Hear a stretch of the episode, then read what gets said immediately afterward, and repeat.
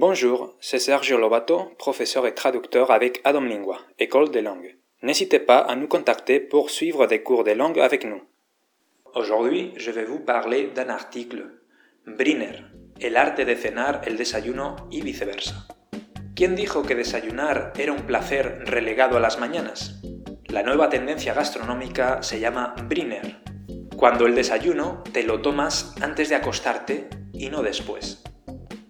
De hecho, su nombre viene de la frase en inglés breakfast for dinner, o lo que es lo mismo, tomar el desayuno para cenar.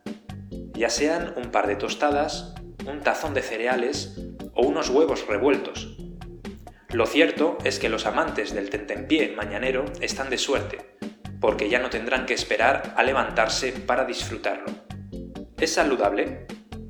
A pesar de que durante mucho tiempo se ha creído que la hora a la que se toman determinados alimentos influye directamente en la báscula, la ciencia ha demostrado que no tiene ningún fundamento. En este sentido, los expertos recuerdan que no es la hora, sino la cantidad, la que hay que controlar.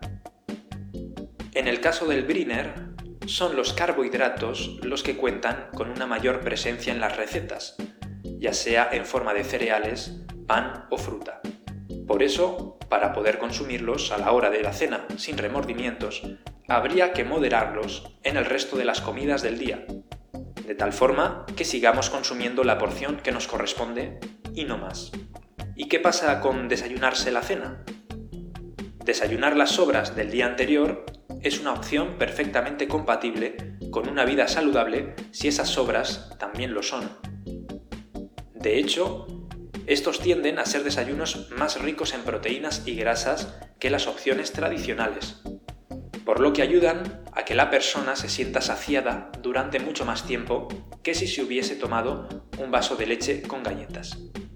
Es decir, el concepto de desayuno inglés, con huevos, judías y panceta, no es tan descabellado como parece, sobre todo teniendo en cuenta que el resto de comidas tienden a ser más ligeras, compensando las calorías totales.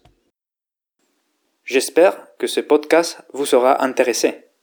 C'était votre podcast quotidien d'espagnol avec Sergio da Domingua.